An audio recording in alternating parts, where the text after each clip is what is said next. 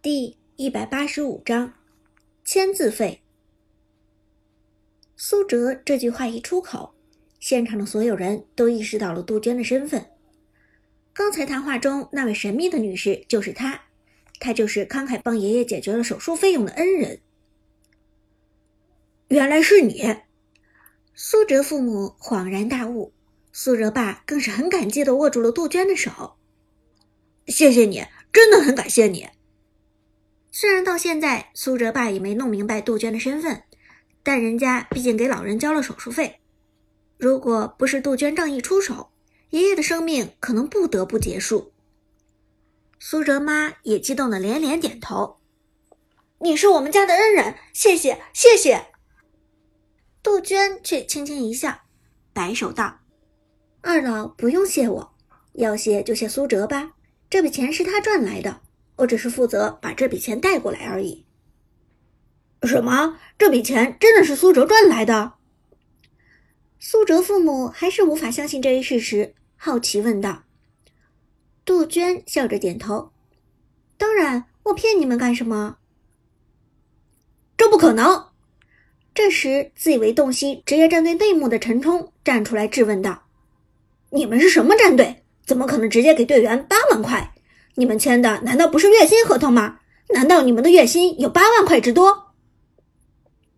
听了陈冲的质疑，杜鹃冷笑着反问道：“孩子，你听说过签字费吗？”签字费？陈冲微微一怔，不由自主点点头。所谓签字费，是鼓励战队队员签合同时给的现金奖励。一般一线大牌队员或者俱乐部之间转会的队员，签字费要贵一些。普通战队为了招募优秀成员的时候，也会给出一些签字费。但如果俱乐部签的是新手队员，又或者没有什么名气的队员，签字费就可有可无，有的话也只是几千块，意思一下。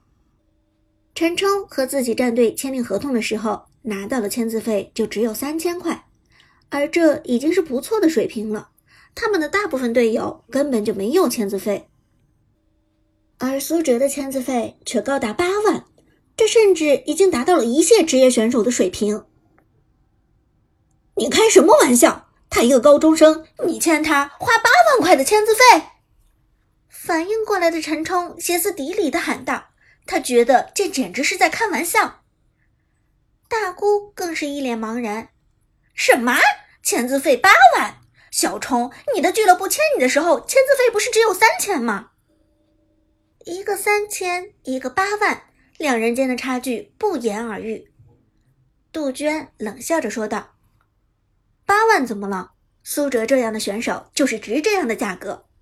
我想，不只是我们的俱乐部，其他俱乐部也同样不惜以八万块签下苏哲的。”疯了！你简直是疯了！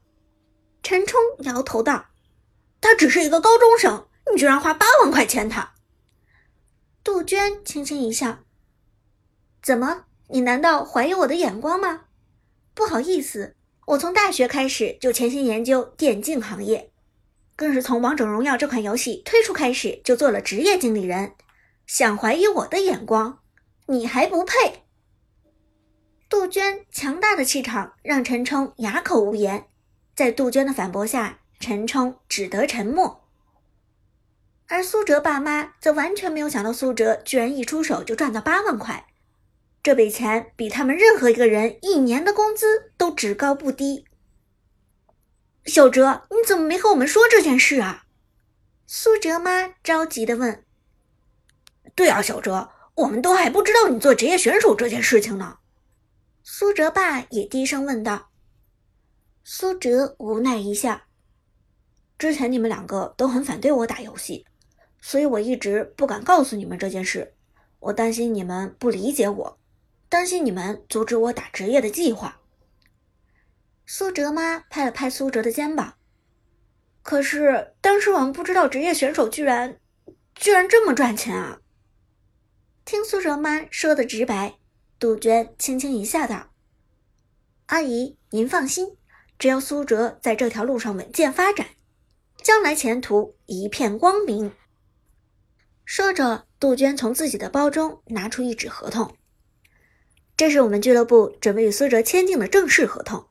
他在我们俱乐部的过程中，每个月可以拿到八千五的补贴。但由于苏哲还未成年，这份合同需要我们和他的监护人，也就是叔叔阿姨来签订。八千五，苏哲父母彻底震惊，这个月收入水平比他俩加起来都多。而反观表哥陈冲，同样是职业俱乐部。签字费只有三千，月薪也只是区区六千块而已。从小在各方面都被表哥压过一头的苏哲，这次居然出头了，而且这并不是普普通通的出头，这根本就是碾压。得知这一消息，大姑一家直接傻眼了。看到杜鹃手上签字费八万、月薪八千五的黄金合同，陈冲也是表情复杂。同样是准职业选手，差距就是这么大。正如苏哲所说，一个是奥迪，一个却是奥拓。叔叔阿姨，二位是否同意苏哲签订这个合同？是否同意苏哲成为职业选手呢？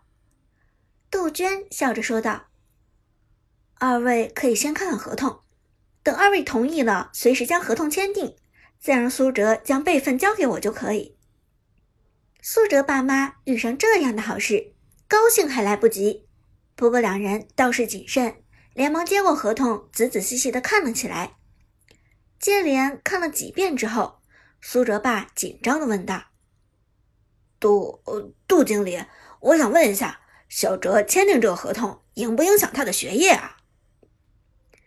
说到底，苏哲的父母都还是老实的普通人，他们的骨子里接受的还是最传统的教育。觉得孩子如果想在社会出人头地，唯一的办法就是考大学，好好毕业，再找工作。而苏哲目前只是高中生，他们两个都想让苏哲完成高中的学业。杜鹃对二老的这个想法早有准备，立即点头说道：“二位放心，现在苏哲和俱乐部签订的合同并不影响他的学业。”俱乐部只会在业余的时间之内安排他进行比赛和训练，其余时间苏哲完全可以正常上课。而我们马上要参加的王者城市赛也都是在周末进行比赛，不会耽误苏哲的学习的。苏哲也点头道：“爸，你放心，我现在只是刚刚进入王者荣耀的次级联赛比赛罢了。次级联赛的赛事并不激烈，不会影响我的学习。”只有在将来升入顶级联赛之后，才有可能演变成全职，但那已经是后话了。哦哦，原来如此，原来如此。苏哲父母这才明白，点着头说道。两个人又前前后后看了几遍合同，最后苏哲妈点头道：“我看这个合同挺好，没什么不合适的。一个月八千五百块，就算是清华北大的毕业生，也不过如此吧。”苏哲爸也点头道：“没错，咱们督促小哲勤奋读书，为的不就是让他找个好工作？现在小哲还没毕业就能签到这么好的合同，这当然是件好事了。”说到这里，苏哲爸抬头看了苏哲一眼：“小哲，这合同我给你签了吧？”苏哲点头道：“好，签吧。”于是，作为监护人。苏哲的父亲在合同上签下了自己的名字，而从这一刻起，苏哲正式成为了一名职业选手。好了，我的任务已经完成，我想我该走了。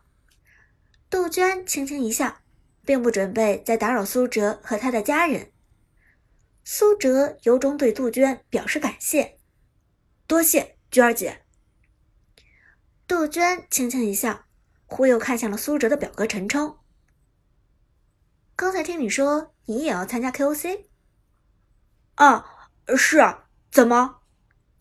陈冲吓了一跳，但连忙冷静下来回答道：“你被哪家俱乐部签了？”杜鹃再问。雷神，陈冲沉声说道，表情中带着自豪。但杜鹃却只是轻蔑一笑。明白了，希望将来咱们有机会较量较量。这句话却说着陈冲一脸黑线，他不是没有和苏哲较量过，他也不是不知道苏哲的实力。虽然电竞选手应该锐意进取，但他是真的不希望再碰见自己这个可怕的表弟一次了。